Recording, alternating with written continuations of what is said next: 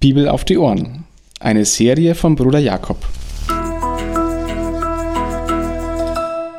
Eine Begleitung zum Bibellesen, um die Bibel, das Wort Gottes, zu entdecken und täglich besser kennenzulernen. Vers 33 kennen wir schon. Lukas überliefert es schon im Kapitel 8, dass Jesus dieses Gleichnis verwendet hat. Das lehrt uns, dass Jesus seine Gleichnisse öfters gebraucht hat. Deswegen erzählen sie auch die Evangelien unterschiedlich, weil Jesus sie an bestimmten Situationen zu bestimmten Menschen gesagt hat. Aber Vers 34 bis 36 ist uns neu. Was soll das denn bedeuten, dass das Auge das Licht des Leibes ist?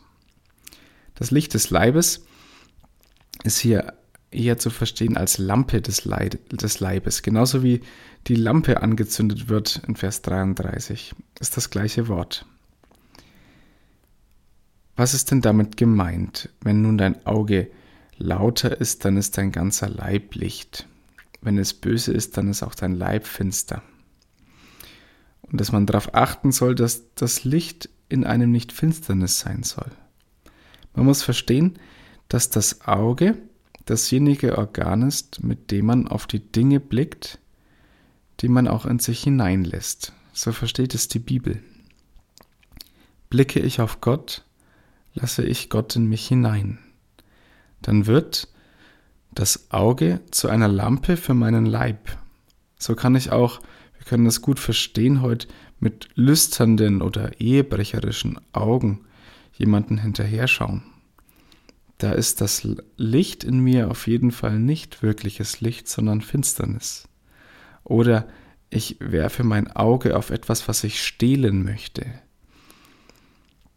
Wenn wir unser Auge und damit unser Licht des Leibes auf Gott wenden, dann wird alles, was in uns durch unseren Blick schon finster geworden war, Licht. Das ist mit diesem Gleichnis gemeint. Also auf Jesus schauen, letztendlich, auf Gott schauen. Wer auf Gott schaut und auf das schaut, was er getan hat, wer die Schrift liest, die Worte Jesu liest, um von ihnen lernen möchte, dessen Leib, dessen Inneres wird nach und nach Licht. Es wird hell, wie von einem hellen Strahl erleuchtet sogar, nicht wie von einer Lampe. Also ist die Aufforderung und der Gedanke dieser Worte heute eigentlich ganz klar und kurz zusammengefasst. Blicke auf Jesus, blicke auf Gott, schau auf sein Wort, dann wird dein Inneres nach und nach hell, egal wie finster es jetzt ist. Jetzt ist noch Zeit, zu schauen, dass der Leib Licht wird.